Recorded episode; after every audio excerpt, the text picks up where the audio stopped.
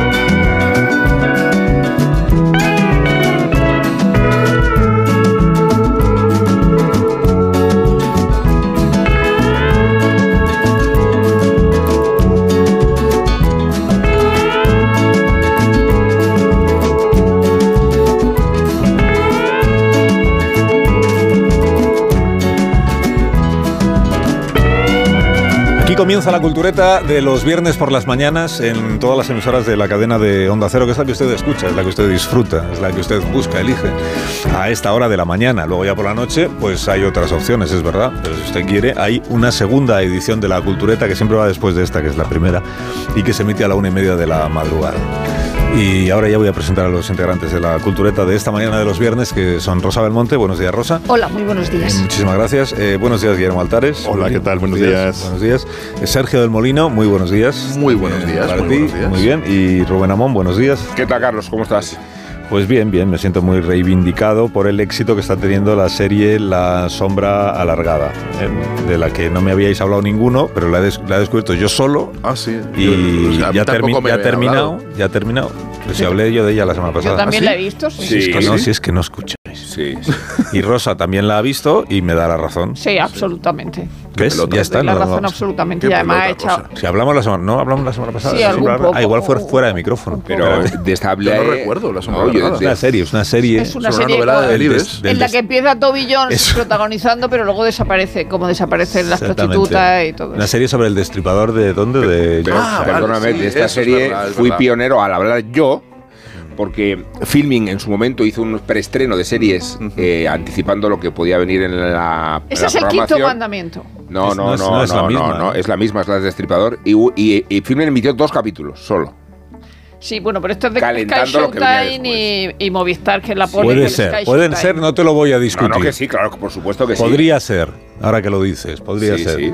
Un festival, Filming hizo un festival de series. Sí, es verdad. todos los años hace lo y nos hace. deja con Eh, el... sí, pero estamos hablando de esta edición y Claro, de esta pero serie. tú, pero Sergio. tú, digamos, No, no, claro, pero. todos los años, No, no, solo estaba aportando contexto. Estaba aportando contexto. pero luego ya no la viste, ¿no? Como diciendo, me voy a descubrimiento. No, no. claro, estaba haciendo un Rosa del Monte. Dices, Esto ya lo sabe todo el mundo que Filmin hace un festival de Y series. entonces, se Pero estrenaron entonces tú dos viste capítulos los dos primeros capítulos, te gustaron muchísimo. eh, y he visto la serie. Ah, y la has visto. Y he disfrutado muchísimo. Me adhiero totalmente al entusiasmo. Ah, muy bien, pues entonces Muy de acuerdo.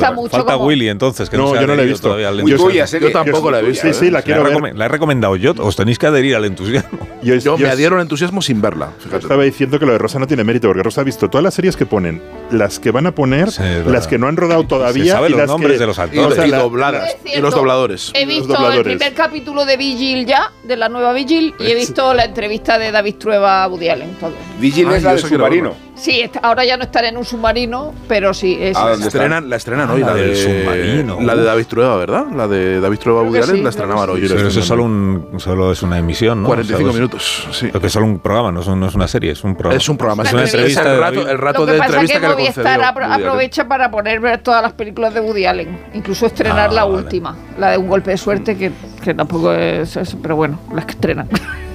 y entonces David Trueba hablando con Woody Allen. ¿eh? Bueno, pues hasta aquí un poco las recomendaciones que Y queríamos Vigil. hacer. Y, y esa es así, porque la de la sombra alargada está muy bien porque trata a las mujeres como, como se trataban a las mujeres. Y a mí me parece bien que veamos eso, sí. Como Eh, destripándolas, como. Sí. Es que no. Bueno, esta broma, Sergio, de verdad. No, pero ¿lo ha perdona, es una serie que va de un el, humor, Sergio, el humor. que no, El humor. no, es el humor. Estoy, No me refiero Rosa a refiere al machismo Ah, vale, es, una serie, es una serie Ha de un no me destripador. destripes la serie, ha dicho. Sí, sí, es que es el, está, No, no, no me lo puedo preparando una No he dicho ponencia eso, sobre no he dicho humor. eso. Yo, yo te he entendido eso. Es No he más, dicho eso eso, no pues es ningún mal. No, no, no, no. O sea, que en el año 75 Que la se de tratara a las mujeres Se como se trataba las mujeres, trataba, o sea, incluidas Sí. por, supuesto, por supuesto las policías. Sí. Policías No son el administrativas, están ahí para sí, hacer papeleo. señoras, y ¿no? Páseme esto, administrativo. máquina. Sí. Que podría hacerlo una secretaria, pero es que me fío más de usted. Y la otra allí en la máquina. Es que Sí, sí, sí. Claro, pero eso es lo más es una de las cosas más Eh, interesantes de esa eh, serie, que, exactamente. que los policías que están investigando para capturar al asesino en serie eh, se supone que son los buenos de la película porque tienen que Sí, encontrar al asesino, patanes. pero luego son unos machistas, unos desprecian a las prostitutas. Están deseando que cualquier mujer confiese que en realidad vende su cuerpo para mm, de- desecharla a ellos. Sí, que ¿no? se lo merecían en el fondo. Pero ¿no? Sí, sobre ¿no? este- Claro. Que como so- son prostitutas, pues tampoco tiene tanta importancia. Sobre que este caso hicieron serie, un, ¿no? un true crime hace un par de años, ¿no? Así Sí, creo, creo que sí. recordar, sí, que, que contaban precisamente eso, además, el desastre de los policías y el ridículo que hacían constantemente, ¿no? Sí. Pues es posible, sí. Sí, hicieron un True Crime, creo que en Netflix, que hablamos Sí, del. sí, sí, sí. De la impunidad en que operaba el destripador. Sí. ¿no? Sí, claro, que, que por les, la pasaba, les pasaba por De la delante de la comisaría todo el día y no se o enteraban. no, que lo entrevistaron como 8 o 9 constantemente. veces. Sí, sí, sí. Y el tío dice, no, no, que soy yo, que no soy yo. Venga, pues. ¿Cómo vas a perder el tiempo. Oye, Déjenos ¿viste- que estamos Pues trabajando. casi. Bueno, vamos a ¿Y hablar. terminasteis de ver eh, The Curse al final, la maldición? No la he terminado, pero Yo sigo, me he ido con ella, sí. Yo, yo me he ido entusiasmado. Tiene un, un Ah, va más, episodio. va más o va menos. Ah, para mí, Para a mí más. va un poco. menos- A mí me- es que me satura Buenísima porque me caen serie. muy mal los personajes, entonces me Pero es que esa es la idea. pero me esa es la cuesta idea. mucho. Claro, pero me cuesta mucho pasar, frescos. pasar tanta compañía no te va a caer de bien el destripador, no te va a caer bien el El destripador. destripador no, pero los policías que son Pepe Gotere y Otilio igual sí. Eso sí. No, porque tiene un- el último episodio, Carlos, no hago spoiler, ¿eh? es un delirio total, pero creo que es muy valiente en el buen sentido de la palabra. No voy a hablar en terminología. Es muy valiente. Sí, es muy, es Valiente. muy arriesgado. Muy valiente. Ah, entonces tengo más ganas todavía de verlo. Es muy arriesgado, pero yo creo que funciona. Es muy arriesgado. Es un disparate, pero es muy arriesgado y, y a mí me ha divertido mucho. Muy bien. Emma Stone está sensacional, ¿eh? No, eso sí. Está Eso es una tautología. Por favor. Mira qué cultureta es esto. ¿Sabes que tenemos el culturómetro? Esto es una tautología. Culturómetro que va. Tengo eh, la obligación de ir al guion porque le está Zumer ya poniendo cara. Y tenemos que repasar. Se esconde cuando dices. No, yo lo entiendo. O sea, tú has hecho un trabajo y dice son y 19 y Que ¿cuándo, se consume, ¿no? ¿cuándo. ¿cuándo vais a lucirlo? Pues tienes razón. Así que vamos a repasar antes que nada la actualidad cultureta. Tenemos unos titulares eh, y vamos a... Necesito una segunda voz para estos titulares que va a ser Rosa. Vale. Rosa que en homenaje a Ana Blanco, que se jubila mañana, hemos Sí. dicho, ¿no? Mañana. Sí. Que- que es- Ojalá me jubilara yo. Yo, yo- todos- yo creo que todos envidiamos a Ana, Ana Blanco. Sí. envidiamos. Muy bien, Hasta nuestra. ahora por su éxito profesional y desde mañana por su jubilación eh, Anticipada. anticipada. Éxitos. Mérito extraordinario. Bueno, pues ¿Y- con y nuestra poder cobrar? Con nuestra Ana Blanco en particular que va a ser Rosa Belmonte, vamos a la actualidad de la mañana. Alsina llega este sábado a Valladolid para participar en el séptimo foro de la cultura. El líder de opinión de Onda Cero y de la radio española estará en la capital pucelana este sábado ¿Ah, sí? 24 de febrero ¿Pero a junto al escritor y columnista Sergio del Molino. Anda. Madre de Dios. Charlarán sobre el asunto elegido este año para el foro, el humor. Charlaremos sobre el humor después de los chistes que has hecho del destripador. Pero No, que- no, yo no voy. Que no era chiste, que iba en serio. ¿Quién organiza este foro? ¿Puedo pedir que no vaya, Sergio?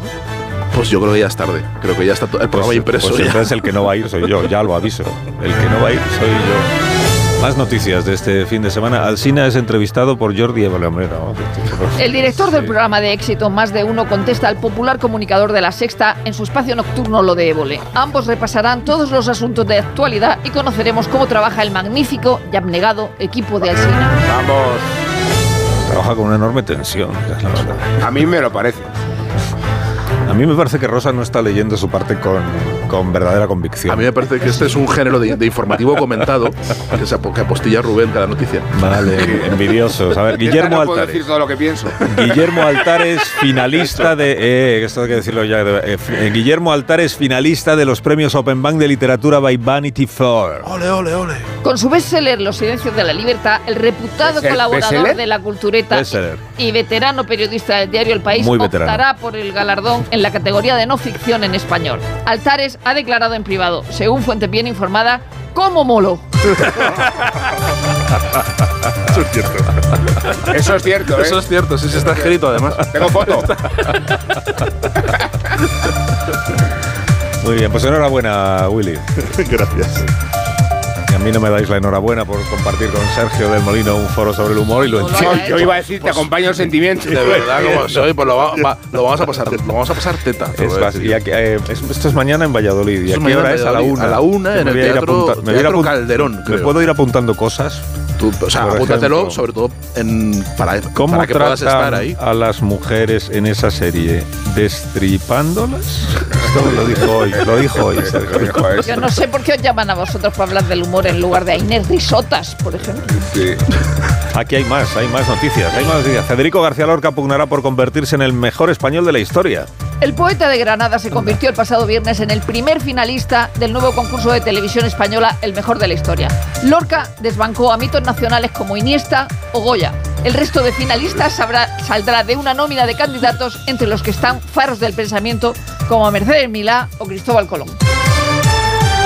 Pero esto es, esto es de verdad. O Sí, esto no es Sí, verdad. sí, sí, sí. No es de verdad, quiero decir que es un De hecho, es lo único de verdad. que Es se de verdad, es. Pero El, es el- el, el humor surge de la vida, sí. es de- desgraciadamente es de verdad, sí. es el mejor de la historia en qué? En líneas ¿No? generales. En, En en líneas generales. en todo. El mejor español de la historia. Ya, pues, como- En generales. términos absolutos. Yo a Iniesta le tengo una enorme admiración desde mi desconocimiento absoluto de, Sí. los, de los méritos futbolísticos, pero, Pero donde se Velázquez, no. y sobre todo O cómo, donde está Mercedes Milá. pero sobre todo cómo comparas, o sea, que, que- cómo comparas a Iniesta con Goya, ¿en qué te basas? En- No, Goya ya está eliminado. Pero Goya- No, Goya porque si te, quedado eliminado, sí. si te tienes que basar en cuántos goles marcó en un campeonato del mundo, pues gana Iniesta, claro, Sí. frente a Goya, digo yo. Sí, sí, sí. Si la cosa va de cuadros, pues Bueno, bueno. si el programa es una genialidad, no te preocupes. Nuevas evidencias sobre el 23F desvelan una impactante cantidad de nada.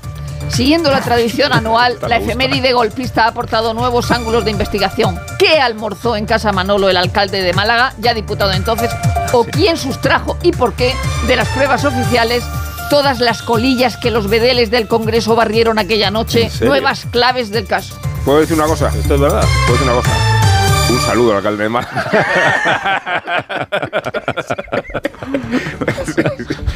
Que ya no se escuchaba entonces. Sí, claro. Que era diputado. Era diputado en el Congreso, el alcalde de Málaga.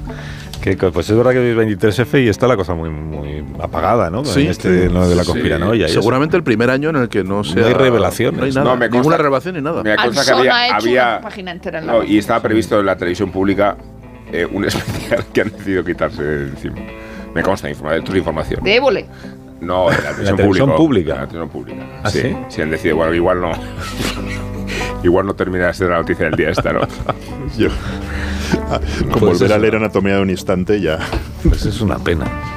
No, Evo le hizo aquello de la Sí, operación. yo tengo un guardia civil todavía de Palas. que me mandaron en aquella época. Es un- Es un muñequito de cuerda, un guardia civil, que anda, si lo pongo en la mesa, anda. Pero de ese- del 23F. Es un golpista del 23F que anda. Eh, Es una No. cosa que mandó la sexta cuando iban a estrenar la ese programación. programa. Ah, Y entonces es un guardia civil pequeñito que, que- al que le doy cuerda de vez Yo tengo en un amigo y, amigo y compañero que tomó el Congreso, Jacinto Antón, estaba haciendo la mili y participó, lo ha contado muchas veces. Le, le- le puso, le puso el le- papel. Le subieron un camión y le dijeron, vamos a hacer no sé qué, y acabó en el Congreso de los Diputados y fue uno de los, de los, de los militares que tomó el Congreso. o sea Luego que se to- todo siempre se dijo que la operación era muy profesional, ¿no? Y llevaron a un a un no que estaba haciendo la mili. Y, y mi padre estaba en el Congreso, le pilló en el bar y tam- debió ser de los que colaboraron al vaciado de todas las botellas del, del, del bar. Y a las colillas. Colilla. Y a las colillas De las también, me colillas, sí, sí.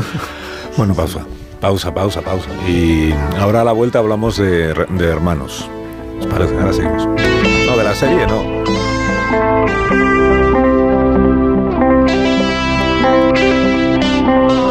Más de uno en Onda Cero, donde Alsina.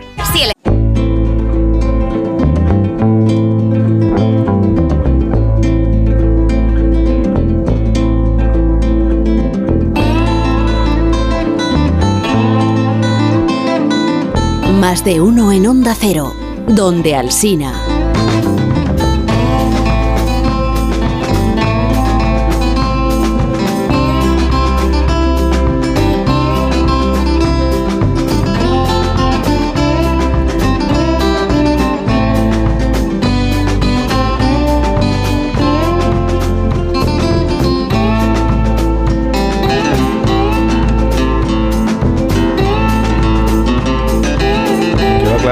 Aclarar que la presencia de Sergio del Molino mañana en el foro de Valladolid no es para hablar de la Sociedad de la Nieve, la película de, de Bayona. Bueno, si preguntan y sale la conversación, igual sí, ¿eh? no sé.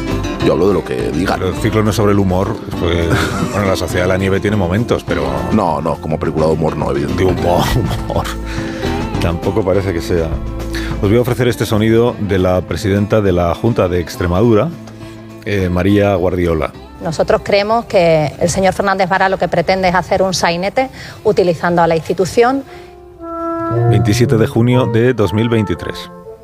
Respondió el presidente Guillermo Fernández Vara. Me han dicho que lo ha calificado de sainete, la señora Guardiola. Un poquito más de respeto por los hermanos Álvarez Quintero. Un poquito más de respeto por los hermanos Álvarez Quintero. No sabe, no tiene ni idea de lo que es un sainete. Muy enfadado. Guillermo Fernández Vara, muy enfadado, no porque acabara perdiendo el gobierno de la Junta de Extremadura, sino por el desconocimiento sobre el sainete. Ofrezcamos, pues, un ejemplo de lo que es un sainete para que el concepto quede completamente claro. Teatro de la Zarzuela de Madrid, 26 de febrero de 1931. Se acaba de estrenar la obra de Rafael Alberti, El hombre deshabitado, con enorme éxito, como comprobamos. La gente al final, como estáis escuchando, grita que hable, que hable, que salga el autor. Lo contó María Teresa León, era novia entonces de Alberti, allí presente. Y entonces Rafael Alberti, 28 años, sube al escenario y dice... ¡Viva el exterminio! ¡Abajo la podredumbre de la actual escena española! ¡Eso, eso! Se monta pues ahí un de lío. Una juventud ardiente y cansada de antiguallas vociferaba contra el viejo teatro español. ¡Fuera Benavente! ¡Abajo los Quintero! ¡Eso! Los jóvenes patean, cosa pasa a mayores, empiezan los puñetazos, tradicionalistas contra renovadores.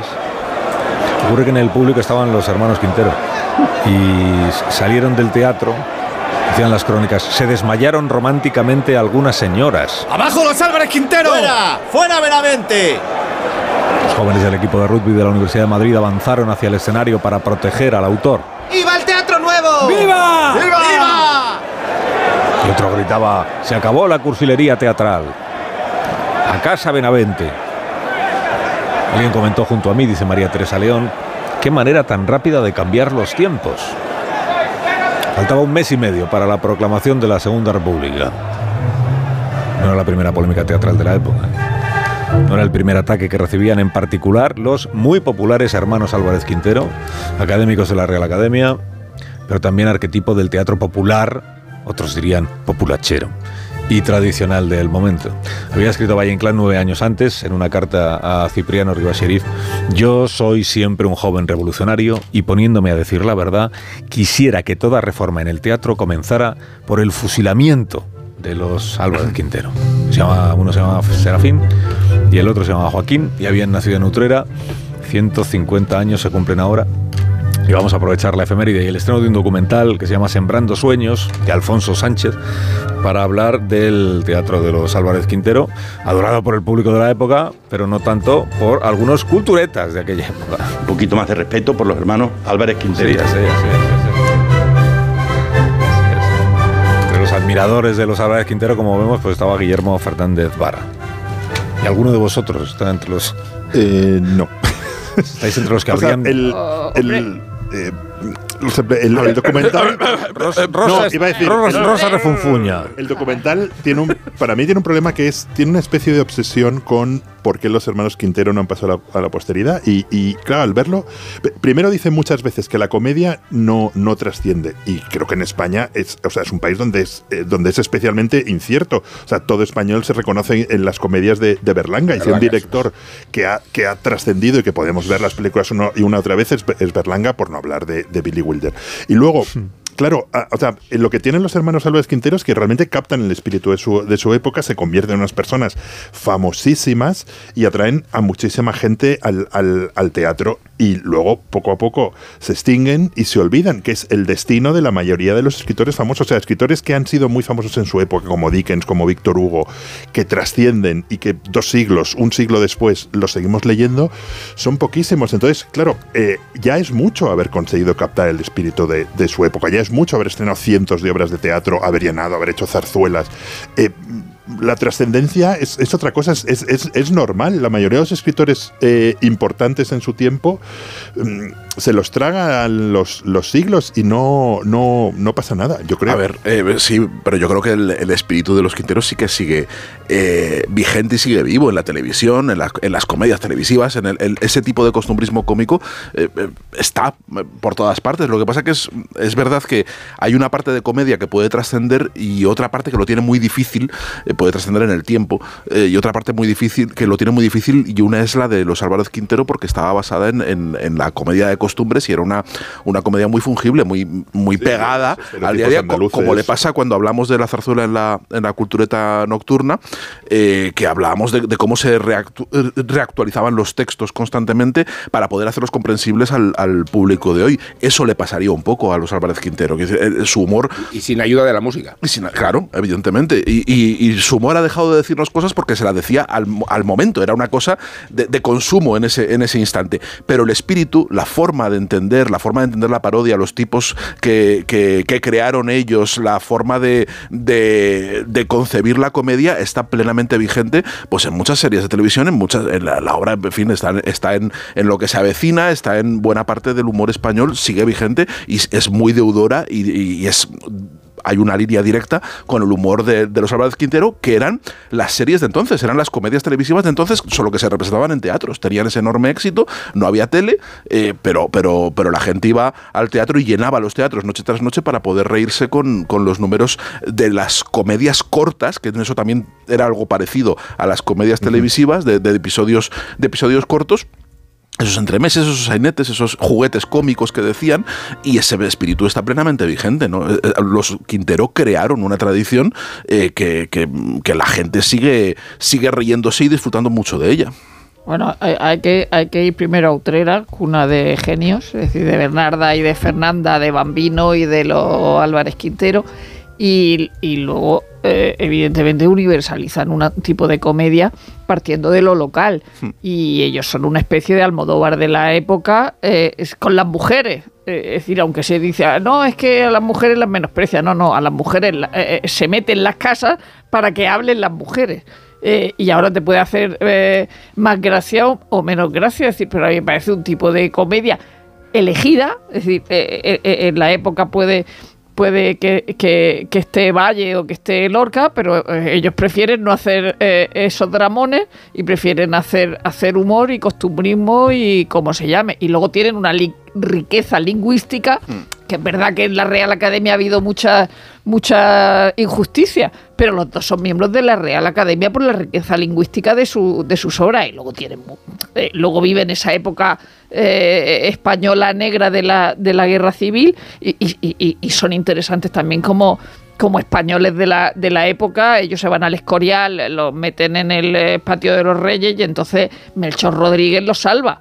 Eh, Melchor Rodríguez, amigo de Serafín, cuando muere Serafín, porque Serafín muere en el 38, Melchor Rodríguez eh, eh, pone un crucifijo encima del ataúd. Es decir, Melchor Rodríguez, que es el ángel rojo que salvó a, a- a tanta gente de, de- de derecha, y son unos personajes importantes. Y es verdad, como dice Willy, que hay gente que trasciende y gente que no. Ahora mismo nadie hace caso a Blasco Ibáñez, eh, pero, pero bueno, tampoco el documental, que esa es otra, es otra, te está hablando del prejuicio que hay sobre los Álvarez Quintero escenificando ellos mismos el prejuicio. Es decir, claro, Sí, tienen que que- sacar a Manolo, a, a- a- a- a- a varios eh, espe- especialistas o a varios dramaturgos para señalar la importancia de los Álvarez Quintero eh, a esas personas que están intentando justificarse a la hora de representar a los Álvarez Quintero como si estuvieran representando al demonio. Es que, a ver, yo, yo creo que la forma en que se consolida un canon puede obedecer a razones políticas, pero no le hace falta recurrir a las razones políticas. Me parece demasiado espacio de encubrimiento, es decir, eh, como eran contemporáneos de Franco y Franco los utilizó, eh, eso los condenó para siempre. Y creo que no tiene que ver con eso, No. estoy de acuerdo con Guillermo. Creo que, que tiene que ver con su propia eh, solvencia y, y creo que el documental no termina de ayudar a la causa, No. eh, más allá porque es bastante convencional en la forma en que está construido, sino porque este recurso a una serie de evangelistas que hablan de los Álvarez Quintero sin tener demasiado conocimiento ellos mismos, en el caso de Santiago Segura, de Alfonso Guerra, ¿no? José O- o de Mota. José Mota. Y, y luego Pérez Reverte. Es como si necesitaras avalistas, ¿no? En lugar de argumentos, eh, para construir la trama de acuerdo con la cual eh, uno no le, que termina de quedar claro si esta era la mejor defensa que necesitaban los Álvarez Quintero para ser trasladados a, un, a una recuperación y hacia un entusiasmo. Pero yo, yo busqué en el archivo El País, por ejemplo, si había alguna crítica de Aroteglen de los Álvarez Quintero, porque le gustaba, a, a Aroteglen le gustaba mucho ese tipo de teatro. Solo encontré una del año setenta y pico, de los principios del país, muy graciosa porque se quejaba de lo cutre que era el teatro. O sea, no hablaba ni la obra, decía, ¿quién va a pagar 200 pesetas para ver algo aquí? Que suena fatal. Y, y bueno, si Aro, que era alguien que se fijaba en ese tipo de teatro, ni siquiera Aro, en, en- en la- el larguísimo tiempo que estuvo de crítico teatral del teatro, habla de ellos, quiere decir que deben ser poquísimo representados realmente, porque eh, olvidados. representados. Eduardo lo bu- bu- buscaba. O sea, y, y de hecho es la, la única crítica que hay. Luego hay otra. Claro, pero, cosa, eh, de- aunque, aunque sea un, perso- un personaje que no me interese demasiado, el caso de Guerra habla del prejuicio, es decir, que como, como la, la obra de los Álvarez Quintero estaban todas aprobadas por la censura y no había ningún problema al representarlos, pues te decía, "Eh, sape, no, no queremos ¿No, ¿No crees que es representar". más una excusa que una razón? Sí. De, Ya. de verdad, El, ¿eh? el prejuicio era una cuestión de la época, era de cuando empiezan a armar ese pifostio en el teatro, que por cierto, menudos pifostios se armaban en los teatros entonces, Ah. y que, que ahora nos quejamos de que si hay un linchamiento en Twitter, ¿no? Antes los linchamientos eran físicos, reales, es decir, la, la gente salía, salía con los ojos morados y acababa en comisaría al estreno, ¿no? Eh, el, eh, el prejuicio era entonces, es decir, lo, lo que estamos es evocando el prejuicio que a los Alberti, los Valle Inclán y, bueno, y, y otros alborotadores del, del 27 expresaron en su momento y lo replicamos hoy. Hoy ya no es ni prejuicio, es que es algo que ya no existe. Pues de la misma forma que ya no comes soufflé en los restaurantes. Es, es un producto de la época, es algo que gustaba mucho ¿Eh? entonces. ¿Cuándo? ¿Dónde sirven un soufflé en un la- en el Ardi. El En la- joder, Perdona, pues vale, me, perdona, me la habéis, me la habéis respondido. ¿Tú a qué Me lo habéis respondido. Evident- pues al Ardi, no, evidentemente. Y luego de. a sitios donde no dan soufflé.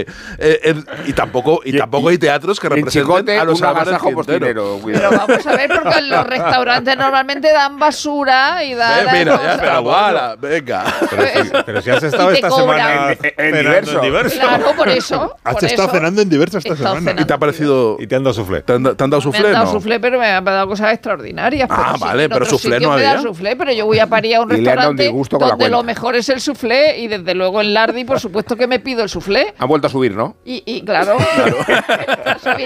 No, no, no como Sabrina, que os acordáis que no le sube, que le enseñan a hacer un soufflé y no le, y no le Eh, sube de Herman. Luego un tiene, tiene- mucha gracia porque eh, en verdad que ese, es- eh, Serafín muere, que no tiene ninguna gracia, ¿no? Muere en el 38.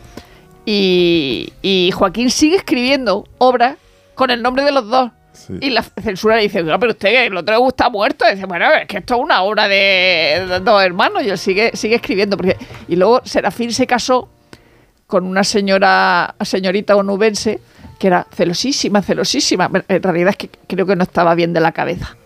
Y entonces eh, se murió, yo creo que por suerte, dos años después de la boda, ¿no?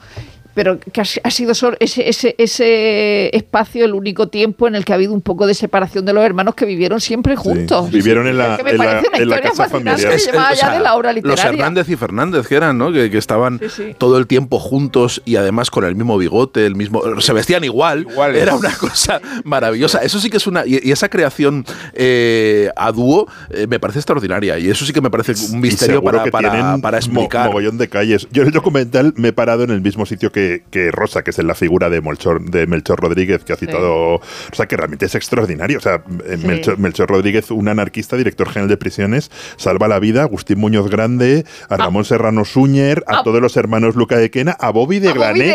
A, a- a Bobby, a Bobby Ricardo Glané, Zamora. a Rafael Sánchez Masas, a, Raimundo Fernández Cuesta, y Sí. luego le juzgan en la, en la posguerra y declara, creo, no me acuerdo su nombre, un general franquista que dice, oiga, es que este señor me salvó la vida.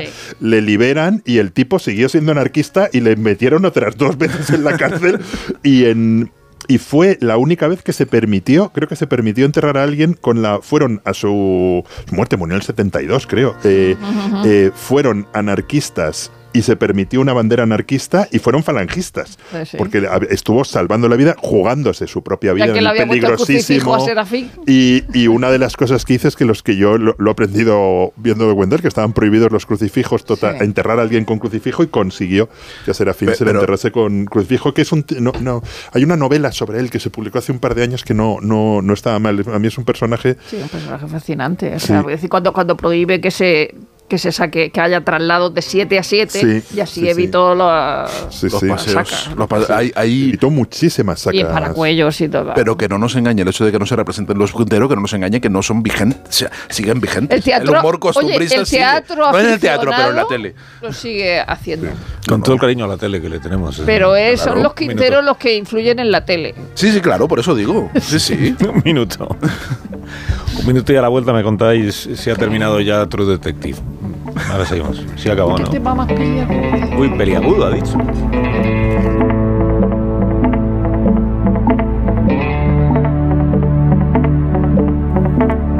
Más de uno. En Onda Cero.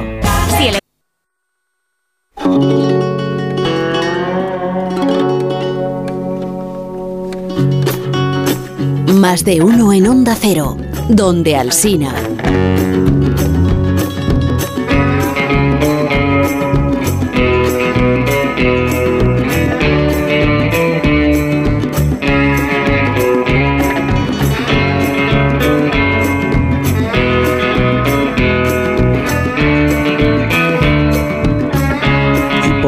Dices, eh, Rosa Belmonte, que es un tema peliagudo, dijiste? El final de True Porque Detective. hay odios y el propio Neil Pizzolat en, la serie o eh, fuera eh, de la serie. eh, a la hora de Fuera. valorar la serie. Hay odios. Sí. ¿En Sí, serio? Como odios encontrados. Así como los Y entonces el propio Neil Pizzolato eh, es el eh, creador, ¿no? sí, de la- ha- que, que aparece en los títulos de crédito, ha puesto en Instagram o retuiteado, no sé, el caso es que ha compartido eh, críticas furibundas contra Isa López, que es la creadora de esta serie, que es la serie más vista de la franquicia y a Isa López la han renovado para hacer la siguiente también. O sea que, que es O sea, tiene pelusilla. Eh, qué bueno que, Tiene pelusilla. que hay gente que cree que no tiene ni pie ni cabeza la serie, que el final ha sido un horror. Pero es que Paloma tampoco- Rando en el país el otro día decía que era estupendo, o sea que hay para todos los gustos. A mí, a mí me ha gustado la serie. A mí me ha gustado. Bueno, pues sí, lo En que me ha general. gustado. directamente. Yo, me bajé en el segundo Foster. A episodio. mí me ha gustado y solo vi, la, solo, solo vi la, la primera de True Detective, las otras dos no las vi. Esta es la cuarta, ¿no? Creo. Esta es la. Sí, creo cuarta, la cuarta. creo. Creo la cuarta. Esta es Y La sí, cuarta. es, la, es la cuarta. Y a mí la, la primera, el final sí que me pareció desastroso de la primera. O sea, Yo es que le tengo mucha manía a eso. O sea, la- a mí ha sido la única que me ha gustado de True ¿A quién tienes manía? ¿A Matthew McConaughey? A, Ma- a Matthew McConaughey, Sí. pero sobre todo al otro. O sea, pero de, Woody de Cher. Harrelson. Harrelson. Eh, yo, yo veo a Woody Harrelson y no puedo Están ver. espléndidos los nada. dos. Ya, pero entonces igual es tu prejuicio. Sí, sí, que- es muy prejuicio como con los Álvarez Quintero. Claro, y sí, ves a sí. Jodie Foster que te gusta muchísimo, entonces Claro. ya está, ya te gusta. Pero- Pero Woody Harrelson no me gusta ¿Y la, nada. ¿Y la cuarta de capote la has visto? Yo todavía no. Me la El guardo para el fin cuarto de semana. todavía no lo he visto, me lo guardo para el fin de semana. Creo que es, creo que es estupendo. Después de. El tercero era buenísimo. Después El del tercero baile de era un jue- máscaras de la un tercera. juguetito de. Era buenísimo. buenísimo. Porque los Maisel nunca hicieron un, un documental del, del baile en blanco y negro, pero era muy, era muy mono. Bueno, y, y ya está, ¿no? Ya no no nos da tiempo ya a ver más cosas, no habéis visto ninguna Eh, película nueva. Ni... sí. Ah, He visto Priscila. No Ah. ¿sí la has visto, Priscila? Priscila de Sofía Coppola, sí. Yo tengo ganas de verla. ¿Dónde Fue una tiempo? película de Sofía Coppola. ¿De dónde saca el tiempo? Pues me fui a la hora de comer a, lo- a los Palafox y me zampé una pizza. Ay, No- no había- no había ¿Comiste soufflé? mientras veías. ¿No había Que soufflé? fui fui a las dos y media. Y fui, fui a la hora de comer, pues comí. Muy bien. ¿Y qué, qué- qué- tal la película? Pues una película de Sofía Coppola, como todas las películas de Sofía Coppola. ¿Y eso Muy es bueno o malo? Eso es bueno Eso malo suena para bien. ti, es Salen bueno o malo. No, señoras, mujeres que están encerradas en algún sitio. A mí me Yo gusta he visto, Sofía he Coppola. visto otra de las candidatas al Oscar de película extranjera, Sala de Profesores. ¿Qué tal es? Me han dicho que está muy bien. Está muy bien, es una película, un thriller psicológico, vamos a llamarlo así. Muy bien. A partir del episodio Pues más vamos. o menos irrelevante de un colegio que eh, se convierte en una escalada que viene a significar, que viene a significar hasta qué punto eh, los alumnos tiranizan a los profesores. En este mismo tono, esta noche a la una y media ya, la moralista profunda, ¿eh? la, eh, la larga. Ay, qué pena. Bueno, lo que yo fui Carlos, de verdad. ¿eh? Adiós, Tú Rosa. es mi momento. Adiós. ¿eh? Adiós, Rosa. Adiós, Llegaron Rubén. a premiar con el CDC. Adiós. Adiós, el viernes que viene. Adiós, Sergio. Hasta mañana, Carlos Alsina. A- Hasta mañana. ¿eh? Hasta mañana. Hasta mañana. Trayectoria laureada, importante. Bueno, en cuatro minutos contamos la actualidad a las 12 no. de la mañana. Luego no.